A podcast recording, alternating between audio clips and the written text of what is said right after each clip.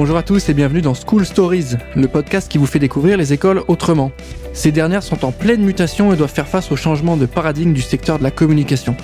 Aujourd'hui, les usages changent, les métiers aussi. Et quels sont les nouveaux enjeux de la communication? Comment relever les défis du numérique? Quelles solutions pédagogiques pouvons-nous apporter aujourd'hui? C'est pour répondre à toutes ces questions que nous allons interroger les différentes écoles du secteur. Et au programme de ce nouvel épisode, on va vous parler de l'école de demain. On va essayer de comprendre ensemble les enjeux de formation, de pédagogie, parfois de e-learning autour de l'école de demain on va ensemble se poser la question suivante. Que signifie apprendre en 2023 Pour m'accompagner aujourd'hui et répondre à mes questions, je reçois Anne-Laure Branchu qui est responsable pédagogique au sein de l'ESCOM. Salut Anne-Laure, comment tu vas? Salut Valentin, très très bien. Je suis ravi de t'avoir avec nous aujourd'hui sur School Stories. Comme je l'ai dit rapidement, on va essayer de comprendre les enjeux liés à la formation, à l'école de demain, à la pédagogie ce sont des sujets qui te touchent puisque tu es en poste de responsable pédagogique. Ce sont tes sujets au quotidien. Euh, Est-ce que tu peux, avant de commencer, nous présenter un petit peu les SCOM, nous dire ce que vous proposez, d'où vous venez et quelle est la valeur ajoutée euh, des formations de l'ESCOM alors, l'école ESCOM, c'est une école de commerce qui fête euh, cette année ses 40 ans, qui est située sur Nice et Cannes et qui est spécialisée dans la formation en alternance qui va du bac plus 2 au bac plus 5 sur des domaines que sont les RH, la communication, la comptabilité, la gestion, le commerce, tout ce qui est euh, stratégie commerciale.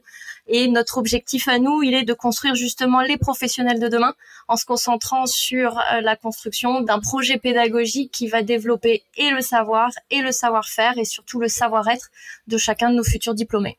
Et donc, euh, ce qui nous définit, bah, ce sont nos 98% d'alternants au quotidien qu'on accompagne du point A euh, jusqu'au point B et qu'on fait rentrer dans un costume professionnel qui, au fur et à mesure des étapes, de s'approfondit, euh, se colore, se teinte et devient de plus en plus euh, à la hauteur des belles personnes qu'on accompagne dans leur projet.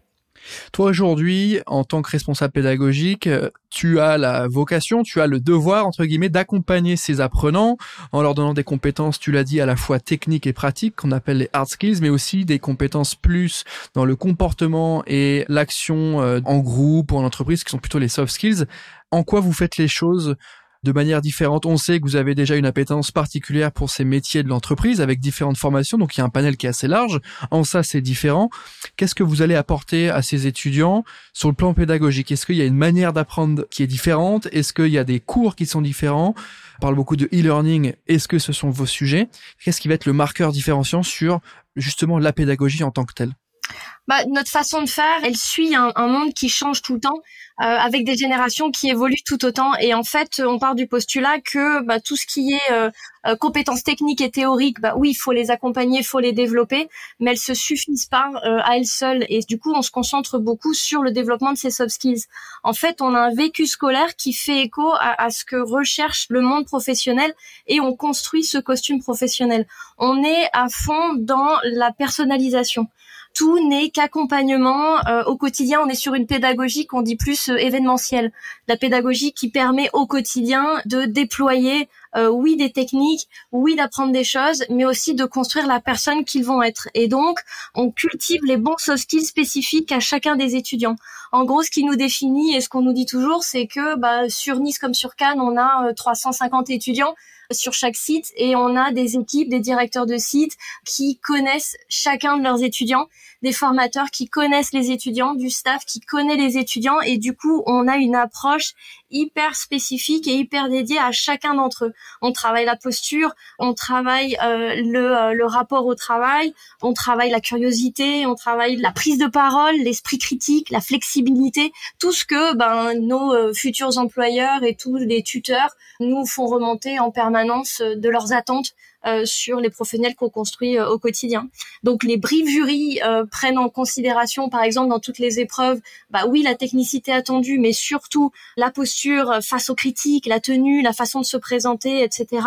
Et puis au quotidien, eh ben, on accompagne l'étudiant qui a un manque de confiance en lui, qui peut rendre agressif. On accompagne celui qui a rencontré pas mal de brèches et qui du coup, qu'il traîne un peu comme un boulet et qu'on essaye d'utiliser et de valoriser euh, et d'accompagner pour que ça devienne plus un tremplin. En gros, chez nous, tout passe par l'humain, euh, la personne, la proximité, l'accompagnement.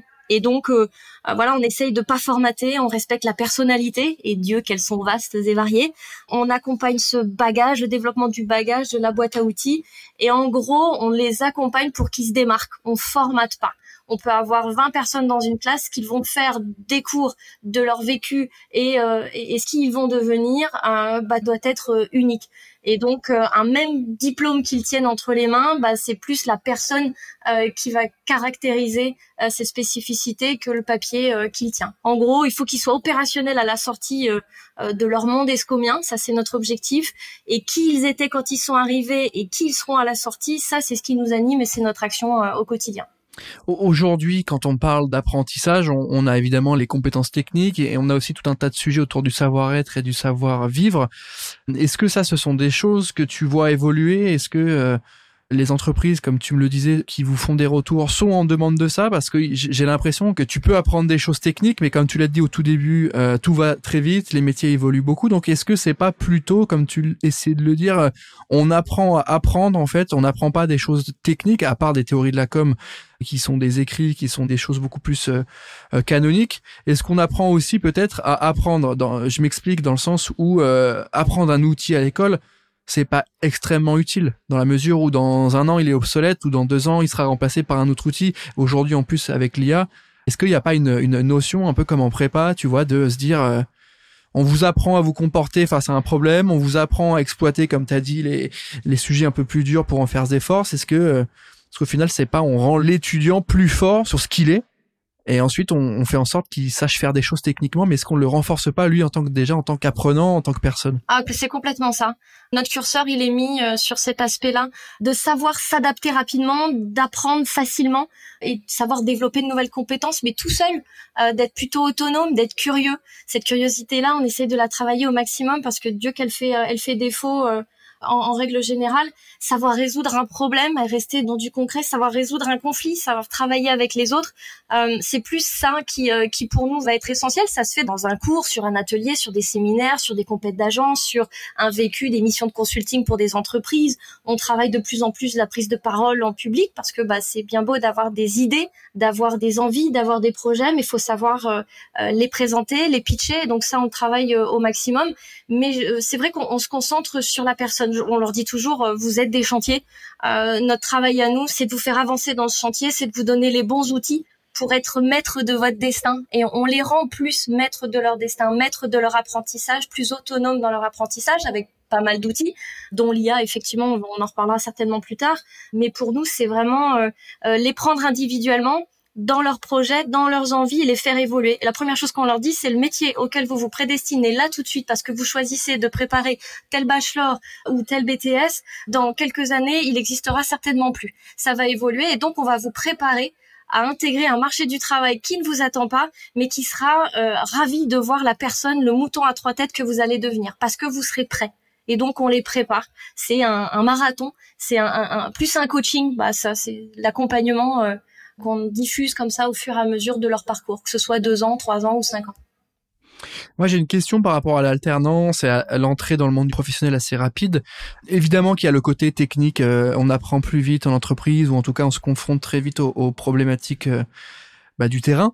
Et d'un autre côté, euh, on a le sentiment parfois aussi que à commencer trop tôt l'alternance ou à se mettre trop vite en stage, bah, certaines entreprises en profitent pour avoir de la main d'œuvre euh, pas hyper chère. Et au final, euh, c'est pas forcément là où on va apprendre parce qu'on va faire pendant deux ans, on va faire sans trop réfléchir.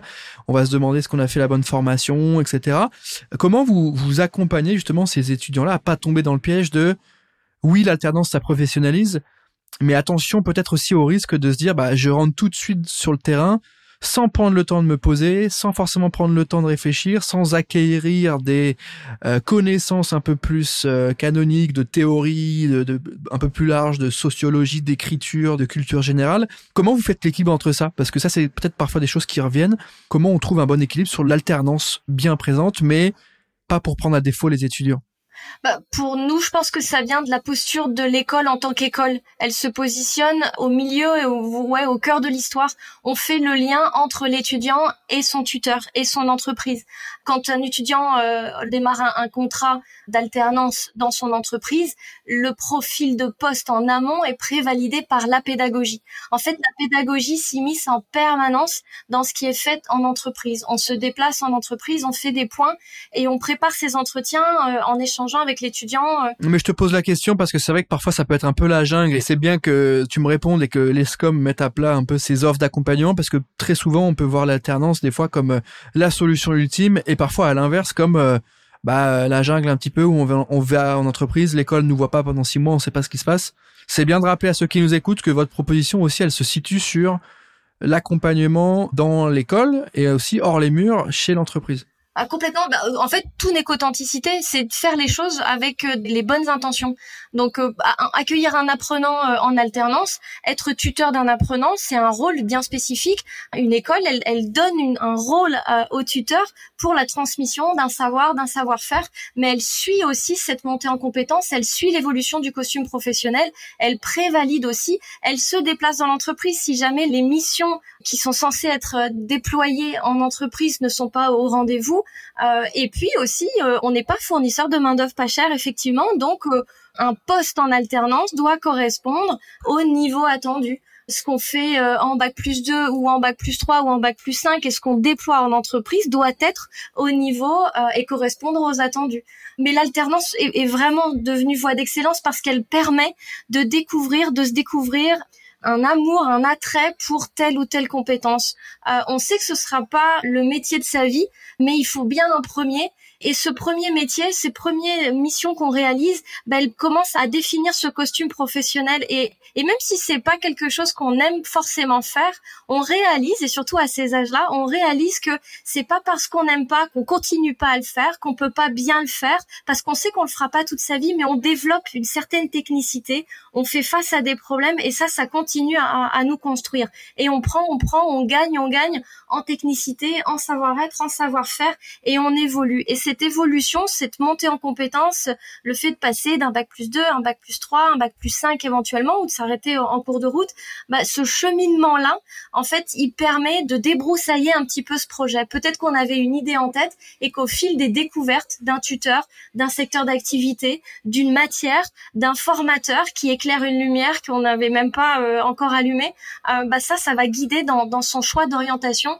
et on a la possibilité de changer d'avis. Mais de faire des études et de les faire en alternance, ça donne le choix. Et on arrive sur un marché du travail où on sait plus qui on est et ce qu'on sait faire. Et quand on est un peu plus sûr de ce qu'on sait faire et de ce qu'on peut apporter à une entreprise, eh ben, on est vachement plus droit dans ses baskets. Et c'est ça qu'on essaye de, d'insuffler. Parce qu'on a que des jeunes qui nous disent, moi, je veux réussir dans la vie. Très bien pour réussir dans la vie, bah faut être bon à ce qu'on fait et faut aimer ce qu'on fait. Mais pour aimer, bah faut pratiquer encore et encore et il faut trouver du sens à ce qu'on fait. Et bah ça s'apprend, ça se pratique et pour nous, il y a rien de tel que d'avoir un pied à l'école, un pied en entreprise pour qu'il y ait ce ping-pong qui soit hyper euh, constructif et hyper productif. Et euh, c'est par toute cette couche de d'endurance et de détermination bah, qu'on arrive à construire des beaux professionnels. Aujourd'hui, ces profils-là, ils sont dans quel type d'entreprise euh, Vous formez, tu l'as dit, à différents métiers. Vous travaillez avec quel type de structure Du national, de l'international, du local? Absolument. Euh, c'est quel type de structure? Ouais. On est sur de la TPE, sur de la start-up de la TPE, de la PME, de la multinationale, euh, de la grande entreprise nationale. On est euh, euh, même les municipalités ou des associations. En fait, on est sur tout profil d'environnement professionnel qui a vocation à, proposer un, un, profil de poste adapté. D'accord. Et est-ce que ce réseau d'anciens tu peux nous en dire deux mots C'est toujours intéressant pour ceux qui nous écoutent de se projeter un peu sur les alumni. Euh, où est-ce qu'ils sont placés en France Est-ce qu'ils euh, évoluent à l'étranger ce, réseau, comment il évolue aujourd'hui? Nos escomiens, on le découvre chaque jour, ils sont absolument partout. On est de plus en plus sollicités euh, bah, justement par ces anciens qui veulent recruter la nouvelle génération en alternance et donc des anciens qui deviennent de nouveaux tuteurs. Ils sont dans la région pour beaucoup, ils sont dans d'autres villes en France, il y en a de plus en plus à l'étranger qui nous donne des nouvelles, qui nous envoie les petites cartes postales. Euh, mais il y en a beaucoup, beaucoup dans la région. On a vraiment vocation à, à, développer une force vive pour le tissu économique local. L'idée c'est pas de se dire bah tiens euh, vous allez faire vos études, vous allez faire votre alternance, mais vous ne pourrez réussir que euh, dans telle ville ou telle ville, faut monter ou faut descendre ou faut partir à l'étranger. On a une maîtrise du tissu économique local qui nous permet de nous adapter et dans notre formation et dans notre enseignement pour pouvoir fournir la force vive dont ils ont besoin.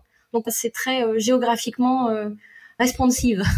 D'accord, mais c'est important aussi pour les futurs étudiants, en tout cas euh, ceux qui nous euh, prêtent un petit peu de leur temps aujourd'hui, de faire le focus sur ça aussi, parce que quand on choisit son école, c'est toujours pareil, hein, on se pose des questions sur où est-ce que je vais. Euh, est-ce que si je vais à Paris tout de suite, c'est bien parce qu'il y a beaucoup d'entreprises. Et en même temps, est-ce que j'ai envie de faire mes études à Paris avec tout ce que ça implique Et en même temps, il y a beaucoup de. Enfin, je trouve qu'il y a toujours des vraies vraies questions déjà sur les formations mais aussi sur la géolocalisation de l'école et des anciens. Si tu vois que les anciens, ils sont très très bien représentés dans tout ce qui va être euh, ville du sud, etc., bah, tu te dis que ça pose pas de problème. Si tu vois qu'à chaque fois, ils descendent faire les études et qu'ils remontent tous à Paris, t'as peut-être pas envie de faire le yo-yo. Donc c'est bien aussi de pouvoir avoir des éléments de réponse sur où est-ce que vous êtes basé, comment vous évoluez. J'aimerais peut-être aussi qu'on parle un peu des avantages de venir étudier chez vous dans le sud, parce qu'on l'a évoqué rapidement au début, mais vous êtes basé sur Nice et sur Cannes, vous avez deux campus est-ce que tu peux nous dire ce qu'offrent ces campus par rapport euh, à une autre ville euh, Parce qu'on pourrait se dire, ouais, Paris, il y a plein d'entreprises, parfait pour l'alternance. Eh ben pas que. Le Sud aussi a des choses à proposer. Est-ce que tu peux nous expliquer un peu ça? Alors déjà, il y fait très bon vivre et on est toujours bien plus heureux pour aller à l'école et aller au travail quand il fait beau la plupart du temps. Donc déjà, on est, euh, on a un quotidien qui est beaucoup plus plus bleu et plus plus joli on est sur un tissu économique local très développé, donc en fait, on a beaucoup de possibilités. Il y a beaucoup d'entreprises qui viennent euh, viennent s'installer. Il y a beaucoup de startups. C'est une région assez dynamique et sur nos campus, euh, ben, il y a un vrai sentiment, euh, parce que tout à l'heure je disais c'est une école familiale.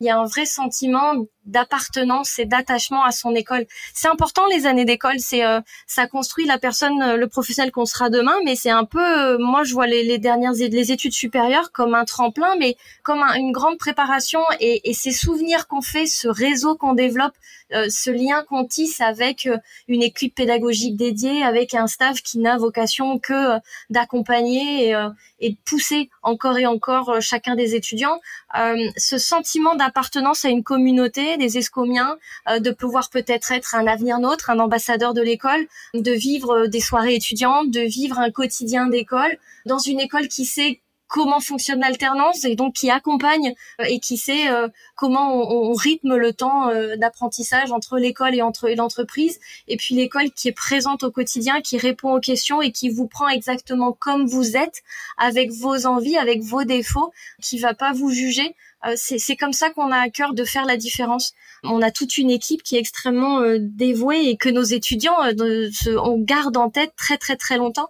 On a on a même des des papas qui viennent avec avec leur leur enfant pour déposer leur candidature et qui nous reparlent des de formateurs qu'ils ont eu à l'école et dont ils se rappellent. Et je trouve ça toujours hyper intéressant d'avoir ce d'être l'école dont on se souvient, d'être l'école qui quand on la quitte alors pas tout de suite, hein, parce qu'en général, quand ils nous quittent avec leur diplôme entre les mains et leur chapeau euh, qu'ils ont euh, jeté euh, majestueusement sur scène à la remise de diplôme, ils sont contents de plus avoir de devoirs et de plus aller à l'école. Mais une nostalgie s'instaure un petit peu au fur et à mesure, et ils sont fiers de, de, ce qu'ils ont réalisé et ils ont des beaux souvenirs. Et je vous avoue que quand on nous dit ça et quand on sait qu'on a accompli tout ça, alors notre mission, elle est, elle est accomplie. Autre sujet au-delà de la géolocalisation euh, qui intéresse les étudiants qui nous écoutent, le rapport que vous pouvez entretenir euh, ou développer avec euh, l'intelligence artificielle. On le voit que c'est de plus en plus prégnant au sein des agences, chez les professionnels, donc j'imagine que ça doit évidemment faire écho sur vous, vos formations, ou en tout cas sur la relation que vous avez avec les profs et les, étudiants.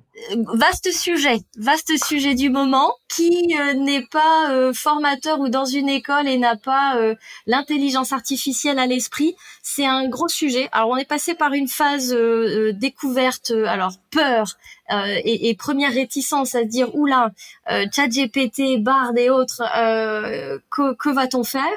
Mais on, on, est passé outre cette réticence et ce blocage et on est sur bah, l'utilisation de ces outils, la découverte de ces outils, et on travaille surtout euh, à la sensibilisation des étudiants dans une utilisation responsable et éthique de la chose. Mon sujet du moment, c'est comment accompagner euh, l'équipe pédagogique pour faire en sorte que 2023-2024 ne soit pas qu'une succession d'évaluations de chat GPT. L'outil est là, il est fabuleux, c'est une nouvelle ère et, et, donc il doit faire partie de notre enseignement, des outils utilisés. Il doit faire partie d'un quotidien de, de, chacun, autant en entreprise qu'à l'école, euh, mais il doit être utilisé euh, dans une certaine mesure. Et, et on doit euh, accompagner nos étudiants dans cet esprit critique de choisir la bonne info, de choisir d'utiliser l'outil pour l'initier le travail, la réflexion, mais d'avoir sa propre réflexion. Mais c'est un chouette outil, euh, même pour hein, le monde de, de, la formation, parce que ben quand on utilisé euh, à bon escient, euh, ça va nous permettre de se réinventer sainement, d'ajouter des outils, d'ajouter de la méthode, de gagner du temps, peut-être de développer aussi cette personnalisation qu'on a, parce que c'est un super outil pour que nos formateurs euh, puissent avancer plus vite, se concentrer sur sur l'essentiel peut-être automatiser des tâches qui sont à faible valeur ajoutée, mais pour garder justement ce focus sur sur l'humain et sur l'enseignement. Donc gros gros sujet du moment. Évidemment, on va suivre ça de près hein, parce que au-delà de vous, les SCOM, euh, ça va impacter aussi euh, les entrepreneurs qui montent leur boîte, les entreprises qui vont recruter. Elles ont des besoins de gens qui comprennent ces sujets et qui les maîtrisent. C'est évidemment le sujet du moment qu'il faut prendre en compte. Donc, euh, on va suivre un petit peu les SCOM et ces différents contenus pour voir comment vous positionnez là-dessus. Évidemment. Alors, pour terminer cet épisode, est-ce que tu peux nous nous dire un peu où est-ce que toi tu te vois avec euh, l'école dans euh, les cinq prochaines années. Je sais que c'est pas la question la plus simple, mais ça nous permet aussi de nous projeter avec vous. Euh, est-ce qu'on parle de nouveaux campus? Est-ce qu'on parle de partenariat à l'étranger? Est-ce qu'on parle de e-learning 100% dématérialisé? Qu'est-ce qui se passe dans cinq ans à l'ESCOM? Dans cinq ans à l'ESCOM, on parle beaucoup mobilité, on parle beaucoup de bascule d'une école à l'autre. on fait partie d'un grand groupe et et on a vocation à accompagner nos étudiants pour qu'ils puissent bouger et se révéler à travers euh, différents pays et différentes frontières. Dans cinq ans, on aura beaucoup évolué avec euh, avec cette intelligence artificielle. On aura encore plein d'autres outils. Euh, le l'e-learning, bah, c'est plus notre philosophie, c'est de développer encore pas mal d'outils et de les donner à nos étudiants. Donc dans cinq ans, il y aura encore plein de nouvelles plateformes, plein de nouveaux outils pour continuer à se construire indépendamment parce que l'idée c'est qu'en fait on puisse les pousser à bien apprendre, mais qu'ils n'aient pas envie d'apprendre que entre nos, euh, nos murs et qu'ils continuent à le faire euh, en dehors de façon plus autonome. Mais dans cinq ans, on aura des campus à, euh, à 700, 800 étudiants et on sera toujours aussi proche d'eux et on sera toujours aussi calé dans leur accompagnement et on générera toujours autant de jolis souvenirs. Donc l'objectif pour nous et, pour moi, c'est de toujours garder cette belle pédagogie euh, événementielle, euh, euh, cette ludopédagogie qui m'anime de plus en plus au cœur du sujet pour faire les choses autrement, pour être complètement adapté aux nouvelles générations qui nous réservent encore pas mal de surprises et de faire les choses encore encore mieux, mais de garder toujours ce sentiment d'être une belle école familiale. Merci Anne-Laure pour tes réponses. On va évidemment suivre un petit peu les actus de l'ESCOM et j'invite tous ceux qui nous écoutent aujourd'hui à se rendre sur le site de l'ESCOM ou sur la page dédiée à l'ESCOM sur J'ai un dans la com où vous pouvez évidemment retrouver les formations, les cursus, euh, les différentes informations liées à l'alternance et les relations entreprises. Merci Anne-Laure d'avoir pris le temps de répondre à mes questions. Merci à toi Valentin, c'était un plaisir. On arrive à la fin de cet épisode, je suis ravi de t'avoir eu aujourd'hui à notre micro. N'hésitez pas à mettre 5 étoiles si cet épisode vous a plu. Merci à tous et moi je vous dis à très bientôt pour un nouvel épisode de School Stories. À bientôt.